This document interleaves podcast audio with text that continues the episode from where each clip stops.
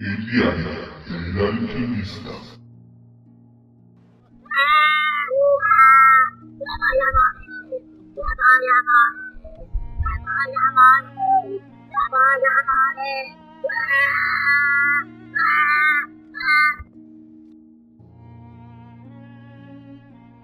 La muerte. El final o un paso. Sin duda el tema que más nos causa ansiedad a todos. Hola a todos, sean bienvenidos magos, brujos, curiosos de todo el mundo. Yo soy Nixon Castilanco para el Diario del Alquimista. Y el día de hoy les traigo un tema bastante controversial y en especial importante, que hace parte de nuestra filosofía de vida y en especial del propósito de la humanidad como tal. Uno de los propósitos que tenemos, descubrir qué hay más allá. ¿Qué pasa después? ¿A dónde vamos? ¿Nos quedamos? ¿O simplemente es el fin? Muchas preguntas son las que a lo largo de la historia han invadido las mentes de grandes pensadores, pequeños pensadores, y todo esto está relacionado con un solo tema, y es la muerte. Acompáñenme el día de hoy a este podcast para poder descubrir cuál es la percepción que tienen distintas religiones, distintas corrientes filosóficas, distintas doctrinas a través de los años sobre este tema tan importante, la muerte. La muerte a veces referida por los eufemismos de deceso, defunción, expiración, fallecimiento u óbito, biológicamente se define como el efecto terminal que resulta de la extinción del proceso homeostático de un ser vivo. Puede producirse por causas naturales, como la vejez, la enfermedad, la interrupción de la cadena trófica, un desastre natural o un fallo de algún órgano, etc. O por ejemplo, las causas inducidas, el suicidio, el homicidio, la eutanasia, un accidente, una pena de muerte, un desastre medioambiental o cualquier otro. El proceso de fallecimiento, si bien está totalmente definido, en algunas de sus fases desde un punto de vista neurofisiológico, bioquímico y médico, aún no es del todo comprendido en su conjunto desde el punto de vista termodinámico y neurológico, y existen discrepancias científicas al respecto. La muerte biológica y medicinal se define como el cese irreversible de las funciones cardiorrespiratorias o de todas las funciones del encéfalo, un suceso resultante de la incapacidad orgánica de sostener la homeostasis, dada la degradación del ácido desoxirribonucleico, el ADN, y de los contenidos de los núcleos celulares, de que las células ya no se pueden replicar y reproducir y se hace más costosa hasta que se produce el desenlace fatal. El término homeostasis eh, se refiere a una propiedad de los organismos que consiste en su capacidad de mantener una condición interna estable compensando los cambios en su entorno mediante el intercambio regulado de materia y energía con el exterior, lo que es el metabolismo. ¿Vale? Entonces es muy importante que tengamos los conceptos biológicos y médicos. Otro concepto también importante es la medicina forense. Realmente y históricamente eh, los intentos por definir el momento preciso de la muerte han sido muy problemáticos.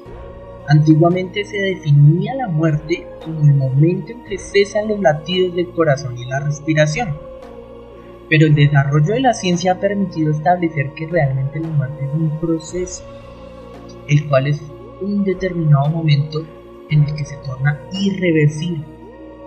Hoy en día cuando es precisa una definición del momento de la muerte, o sea, una definición como tal, se considera que esta corresponde al momento en que se produce la irreversibilidad de este proceso Existen en medicina protocolos clínicos que permiten establecer con certeza el momento de la muerte. Es decir, que se ha cumplido una condición suficiente y necesaria para la irreversibilidad del proceso de muerte. ¿Y por qué les traigo este concepto? Porque es muy bien sabido de que existen casos de personas que han muerto clínicamente, pero han regresado. Entonces, si lo vemos bajo este punto de vista y este enfoque forense, eh, realmente no se trata de una muerte real, debido a que el proceso de muerte se define como algo irreversible, pero son personas que han cesado sus funciones biológicas completamente por minutos, incluso hay casos de horas o días, y han regresado. ¿Y qué nos tienen por contar? Bueno, hay muchos casos populares y los veremos un poco más adelante.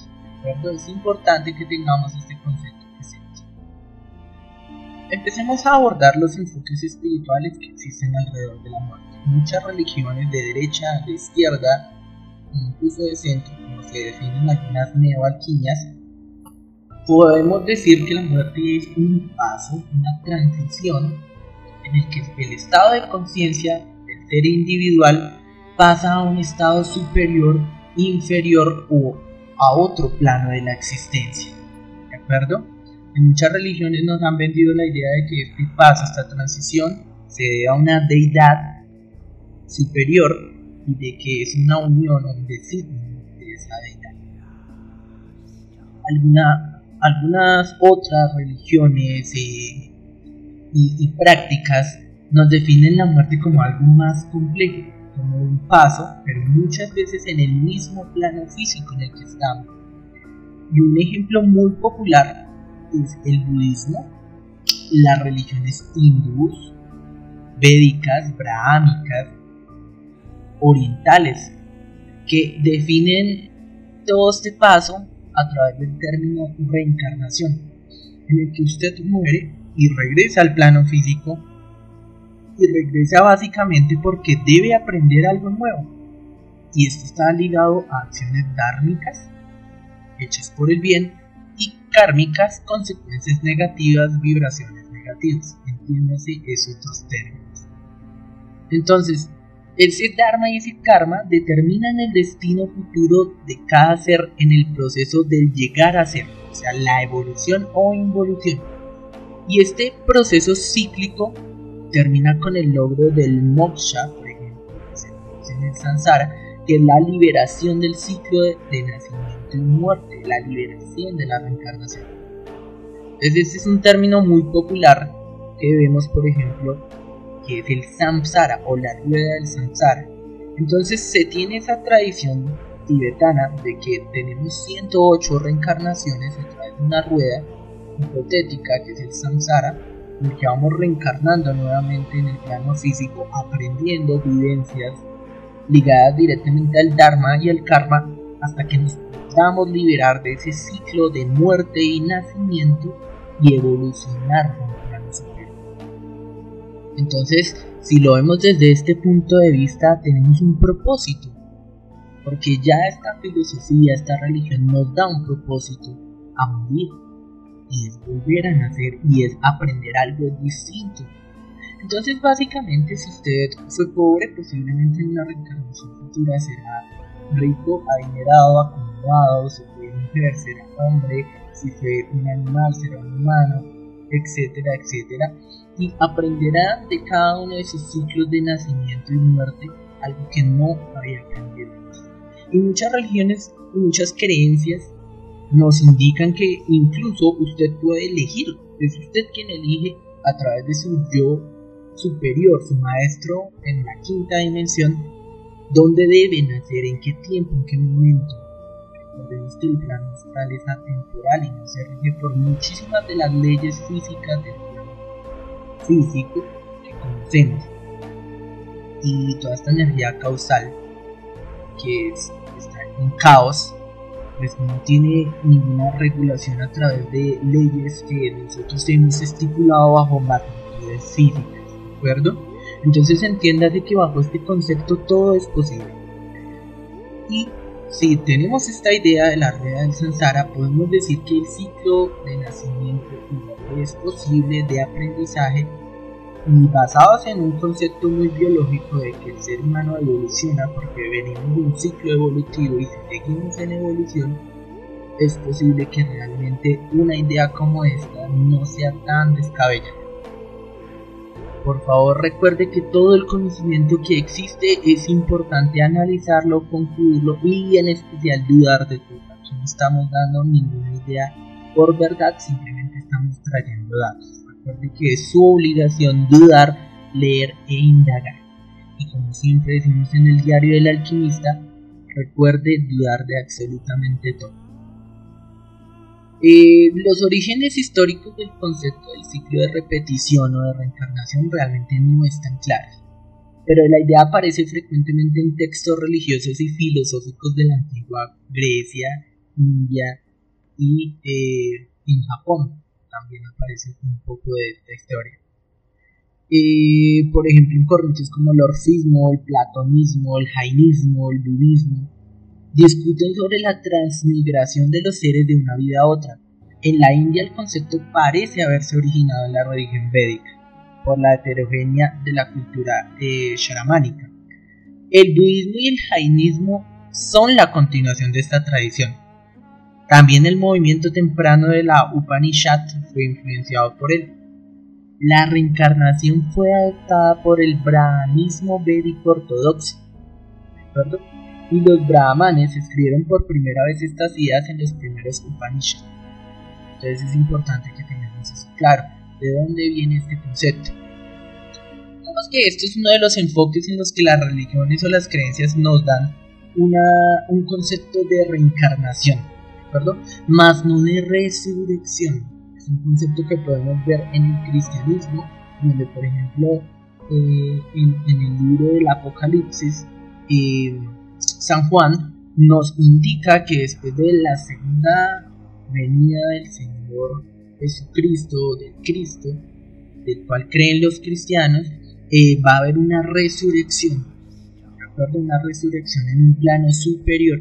Entonces es distinto a la reencarnación, porque reencarnar es volver nuevamente a este plano físico, una resurrección ya habla de volver a la vida después de la muerte en el mismo cuerpo, ¿cierto? pero tal vez en otro plano o en este mismo plano físico. También se habla muchísimo de la vida después de la muerte como espíritu o como alma, ¿cierto? Recordemos que el espíritu y el alma es algo que científicamente no está comprobado su existencia. Sin embargo, tenemos muchos indicios de conocimiento antiguo, de conocimiento nuevo sobre qué puede ser el alma, qué puede ser el espíritu. Y para los que somos un poco más creyentes y practicantes de las artes ocultas, sabemos que realmente hay una energía que mueve todo y que esa energía está implícita en todos los seres vivos y que los seres humanos, como seres conscientes de nuestra propia vida, tenemos, tenemos un control un poco más específico de esa energía y que esa energía puede catalogarse como espíritu. Y también como lo hemos hablado en capítulos anteriores, existen planos de la existencia en el que nuestro cuerpo físico se mueve a través de otras dimensiones. Que posiblemente una de esas dimensiones sea el plano del alma, del espíritu, el astral energético, ¿cierto? En donde esos otros cuerpos convergen junto con el. Entonces tal vez la muerte física no es solamente el final, o se define como el final del cuerpo físico, pero no es el final de la conciencia. es que la conciencia que tenemos que nos hace ser lo que somos, que nos hace estar conscientes, valga la redundancia, de nuestra existencia, es un cuento aparte. Por favor, téngalo presente antes de sacar sus propias conclusiones. Hablemos del alma. El término alma o ánima viene del latín. Se refiere a una entidad inmaterial según las afirmaciones y creencias de diferentes tradiciones, todos los seres vivos la poseen y la descripción de sus propiedades y características varía según cada tradición. Recordemos que cuando hablamos un poco del plano astral hablamos de la composición del cuerpo astral, pero el cuerpo astral o energético para muchas tradiciones no es propiamente el alma. ¿De acuerdo? Existe una distinción en ambos. y no solamente el alma, sino el espíritu. También existe una distinción muy notable entre muchas creencias y filosofías de estos tres términos, el cuerpo astral, energético, el alma y el espíritu. Y todos hacen parte de la integridad del ser humano y de todos los seres vivos. Entonces es importante tener presente que todas estas percepciones de distintas religiones, de distintas filosofías, nos llevan a comprender un poco más lo que es la muerte, pero que en realidad la mayoría nacen del miedo a la muerte, que el miedo a la muerte es el mayor miedo que el ser humano siempre ha tenido, y es muy importante hablar de él, ¿verdad? El miedo a la muerte eh, comúnmente se conoce como tanatofobia. Y diagnosticar a alguien con tanatofobia, en, en mi humilde opinión, realmente creo que no es justo, es un poco injusto, ya que todos los seres humanos entonces estamos diagnosticados con tanatofobia. Porque todas las religiones y las creencias nacen en su principio de ese miedo, el miedo y la ansiedad caracterizada por la propia muerte o el proceso de morir. Y comúnmente se le conoce como la ansiedad de la muerte. Y sí, es cierto, existe este proceso, pero este proceso nos ha llevado, como todo el miedo, a entender básicamente qué es la muerte. Porque el miedo es una reacción natural a algo desconocido y la muerte es lo más desconocido para nosotros los seres humanos. Y citando un dicho muy popular que también mi madre decía es, para morir nacimos. Para morir nacimos todos, es cierto, indudablemente lo es.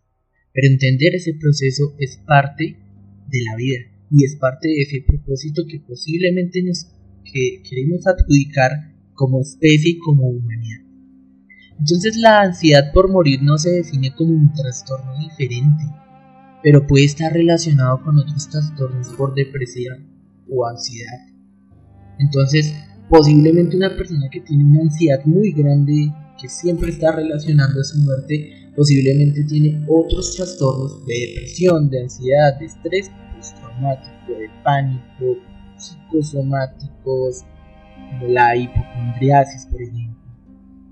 Pero no significa que la tanatofobia esté fuera o esté lejos de nosotros, de usted y de, y de todas las personas, porque todos en nuestro interior tenemos ansiedad y miedo a morir.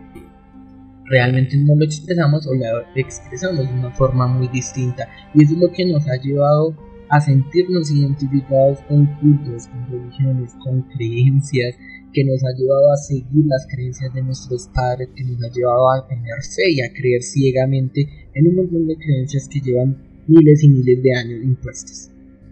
Y sin ánimo de hacer ninguna propaganda atea o contra ninguna religión, porque no es el sentido del diario del alquimista, vuelvo le digo, usted está invitado a dudar. Usted debe dudar absolutamente de todo, pero cuestionese, ¿está implícito el miedo a la muerte en usted? ¿Realmente tiene miedo a morir o está preparado? ¿Tiene todas las pruebas necesarias? ¿Tiene toda la investigación? ¿Sabe qué va a suceder?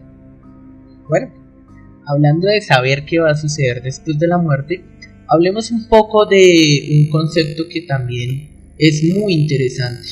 ¿De acuerdo? Vamos a hablar de los archivos akáshicos. ¿De acuerdo? ¿Y qué son los archivos akáshicos o los registros akáshicos? En la religión de la teosofía y en la escuela filosófica llamada antroposofía, los registros akáshicos son un compendio de todos los acontecimientos, pensamientos, palabras, emociones e intenciones universales que han ocurrido en el pasado, en el presente y que ocurrirán en el futuro. En lo que respecta a todas las entidades y formas de vida, no solo la humana. Los teósofos creen que están codificando en un plano de la existencia que está mucho más elevado que el físico y que se están codificando todos los registros akáshicos en forma pues de una información que es incomprendible para nosotros los humanos en este momento. Y existen relatos anecdóticos de personas que supuestamente han accedido a los archivos akáshicos, pero no hay pruebas científicas de la existencia de los mismos, decir. Akasha, eh, de la palabra del sánscrito, eh, significa éter, espacio o cielo, ¿verdad? Entonces, los archivos akáshicos supuestamente son parte de esos registros akáshicos suyos, personales, que le relatan todo lo que usted ha vivido en sus vidas pasadas, en sus anteriores reencarnaciones, la historia de sus ancestros y lo que va a suceder es información que está más allá de la muerte. Entonces, esta información, y si fuese, y si existiese, sería muy valiosa, ya que usted podría acceder a los registros y archivos akáshicos y llenarse de toda la información que necesita para no repetir errores. Pero cuestiones, él no cree que sería muy fácil. Sería entonces muy fácil y si tomamos la teoría de la reencarnación como cierta, entonces usted no tendría necesidad de reencarnar si puede acceder a los archivos akáshicos y darse cuenta de todos los errores que ha cometido, poder sanar su dharma, su karma y registrarlo. Entonces esto le permite evolucionar y saltarse tal vez 107 reencarnaciones que le faltan. Creo yo que los archivos akáshicos pueden existir eh, si lo tomamos desde un punto de vista informativo, especialmente porque el universo y el todo debe llevar información y tiene la información encriptada de todo lo que sucede. Asimismo como hemos podido deducir la vida del universo, vida de la Tierra, la vida de otros astros como el Sol, a través de matemáticas, porque ha sido a través de la química, ¿cierto? De todas estas ecuaciones, fórmulas y cálculos pero era información que estaba encriptada y podemos saber la edad muy aproximada del universo. Es muchísimo más grande que nuestra propia existencia. Entonces realmente puede que la información esté encriptada en un plano superior que no podemos comprender de todo lo que pasa en la vida, en la muerte y lo que está por suceder. Hablemos de una figura muy popular que fue Rudolf Steiner, el teósofo austriaco y más tarde fundador de la antroposofía. Eh, Rudolf utilizó el concepto de registros akáshicos principalmente en una serie de artículos de su revista Lucifer Gnosis de 1904 a 1908, donde escribió sobre la Atlántida y Lemuria, esas antiguas civilizaciones, y temas relacionados con su supuesta historia, civilización, avances. Además utilizó el término en el título de conferencias sobre un quinto evangelio celebradas en 1913 y 1914, poco después de la fundación de la Sociedad Antroposófica y de la exclusión de Steiner de la Sociedad Teosófica de Adyar. Entonces, eh, Rudolf fue, digamos que, una de las primeras personas exponentes de la ciencia en utilizar el término de archivos y registros akáshicos y lo hizo para nombrar civilizaciones antiguas como Atlántida, Lemuria y la Tierra de Entonces, a través de esos archivos supuestamente pudo obtener la información y la historia de la existencia de estas civilizaciones. Que también es un tema muy interesante y si usted quiere que más adelante le dediquemos un podcast total hablar sobre la Atlántida, sobre Lemuria y sobre la tierra de Mu, por favor hágamelo saber en los comentarios, envíenos un correo electrónico al diario del alquimista escríbanos en nuestra página de Facebook El Diario del Alquimista, a través de Twitter arroba el diario de la Q1, por favor participe, indague, critique si es necesario, pero no se quede callado, no se quede con la información, por favor lo invito a dudar de que esa es la única forma de llegar a una verdad por lo menos parcial. Entonces teniendo esta información sobre los registros akáshicos, podemos decir que tal vez existe un registro de nuestra propia muerte y es una forma un poco más romántica, romantizando un poco el hecho de la muerte y de que tal vez nuestra existencia no se queda en la nada y que nuestra muerte pues, va a ser indiferente ante un universo tan grande, tan infinito y en especialmente tan inmenso y abrumador como en el que nosotros vivimos. Posiblemente usted quiera darle un sentido a su vida para que cuando la muerte llegue no tenga simplemente que terminar su etapa biológica y quedarse en la nada. Posiblemente ese principio, ese sentido de, de, la vida ya exista y usted no lo sepa. Son muchas preguntas, pero hay que hacerlas. Tiene que hacérselas, porque si no se las hace, entonces va a ser más vacía su vida que su propia muerte. Y citando un muy popular proverbio chino, dice de la siguiente forma. Chilu le pregunta a Confucio, ¿puedo preguntar sobre la muerte? Y este le responde, tú no comprendes ni siquiera la vida, ¿cómo vas a comprender la muerte? Confucio, 551 al 479 a.C. Esto fue citado en Sigmund Freud en el libro de los filósofos muertos. ¿Quién sabe?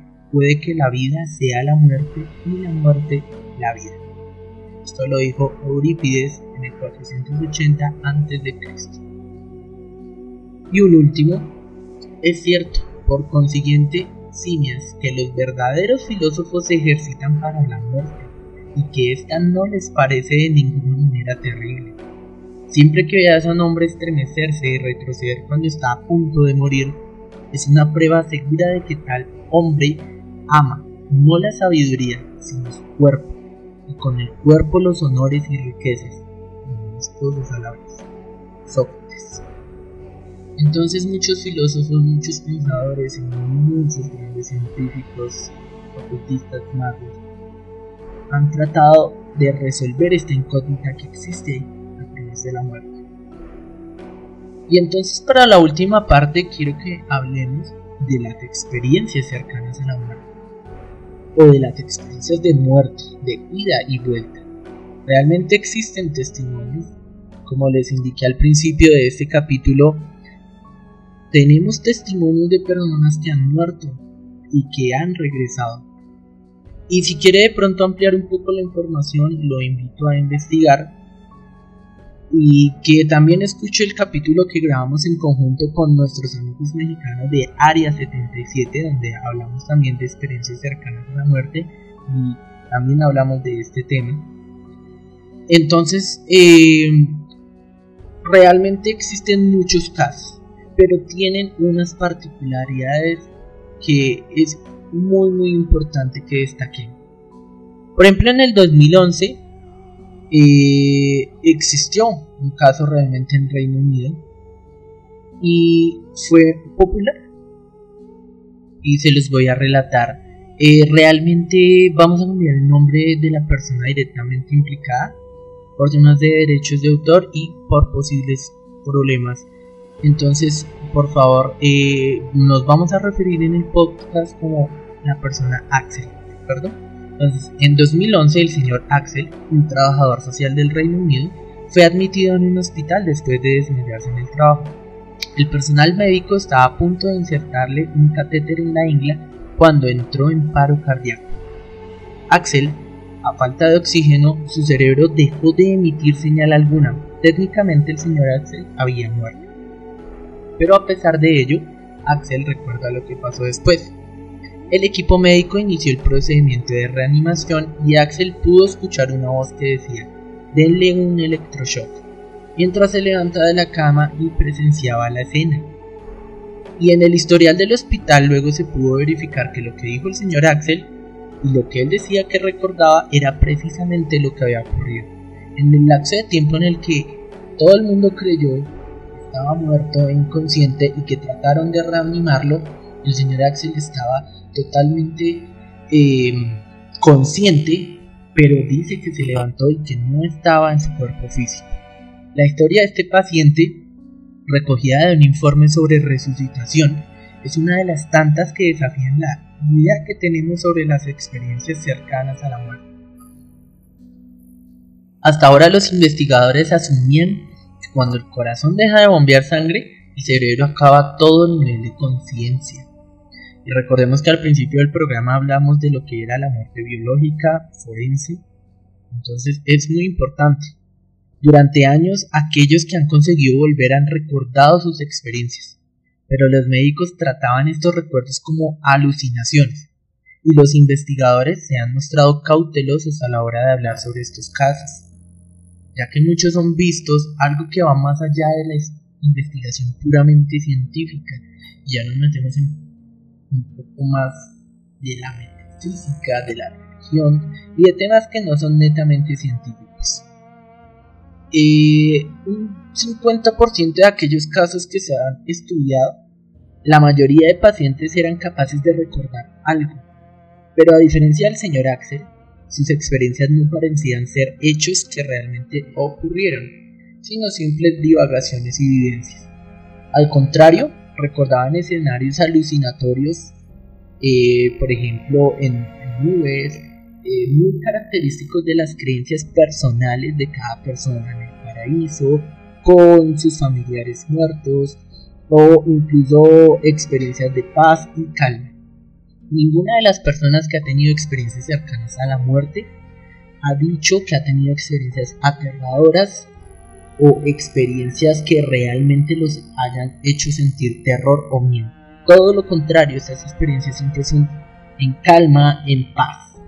Y la mayor parte de ellas no son conscientes, con lo que se cree que son las experiencias cercanas a la muerte las que llevan a pensar que en el momento que el cerebro muere, el cuerpo bombea cantidades alarmantes de DMT, lo que produce estas alucinaciones.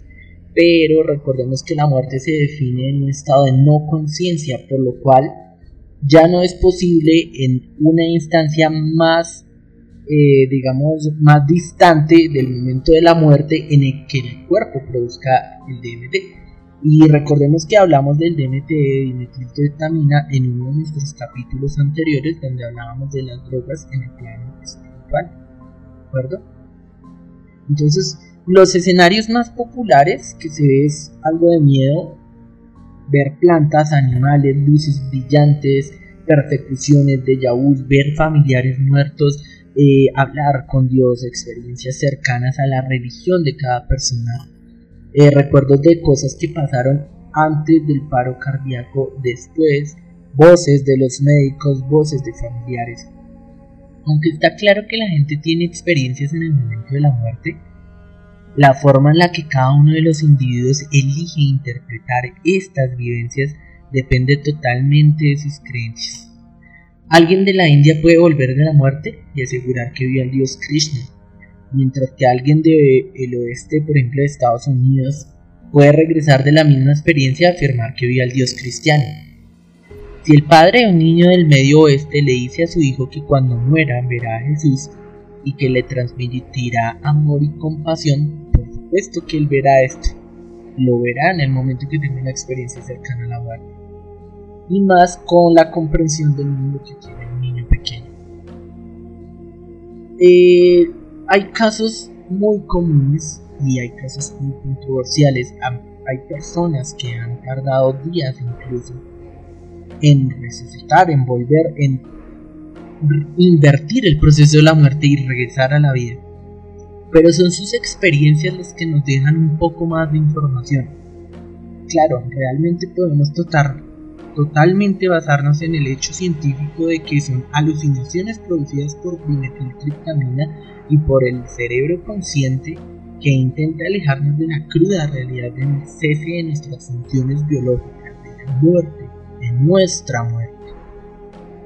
Que nuestro cuerpo nos protege y nos cuida hasta el último momento, incluso nos cuida y nos protege del dolor de saber que de este no vamos a salir pero también podemos verlo desde el punto de vista espiritual, de que es un paso, de que es una experiencia obligatoria, de que es un aprendizaje. Muchos magos hablan sobre aprender de la propia. Entonces realmente todas estas experiencias cercanas a la muerte nos han dejado muchísima información y es que posiblemente esa verdad que buscamos está dentro de nosotros, porque cada quien ve su propio paraíso, construido con sus propias creencias. Y esto no tiene que ser propiamente una alucinación, es posible que ese plano que está más allá sea producto totalmente de su experiencia, de su conciencia. Entonces usted puede morir y entrar un universo, a un plano totalmente distinto que está creado acorde a usted y a su conciencia. Y la pregunta es, ¿eso es real? Pero le hago otra pregunta, ¿por qué no es real? ¿Por qué no es real un universo construido a través de su propia conciencia? ¿Que no nos dicen todas las religiones que un Dios a través del pensamiento construye todo lo que existe? ¿Por qué no puede usted construir su propia realidad después de la muerte? Es una pregunta importante porque no existe ninguna certeza de que efectivamente hay un cese totalmente de todo lo que somos, de todo lo que nos hace ser nosotros y en nuestra conciencia total. Entonces lo invito a que se pregunte, y con tantas experiencias y con tanta investigación que se tiene de sucesos paranormales, realmente y personalmente se me hace difícil creer que la muerte es el final Creo que es el final biológico, pero no creo que sea el final de la conciencia. Sin embargo, usted tiene todo el derecho de dejar las opiniones que desee y en especial de cuestionarse. Bueno, acá les dejo un poco más de información respecto a la muerte y a los distintos enfoques que tiene.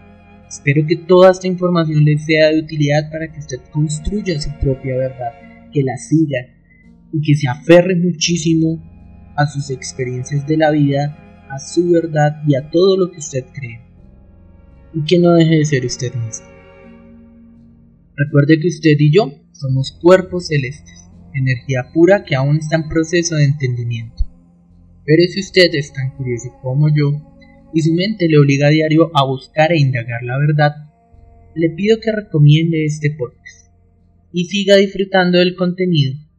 También que nos siga en redes sociales, en Facebook como El Diario del Alquimista y en Twitter como El Diario de la Q1 y todo el contenido gratuito en la plataforma Spotify. Yo soy Nixon Castiblanco para el Diario del Alquimista y que la energía cósmica vibre siempre a su favor.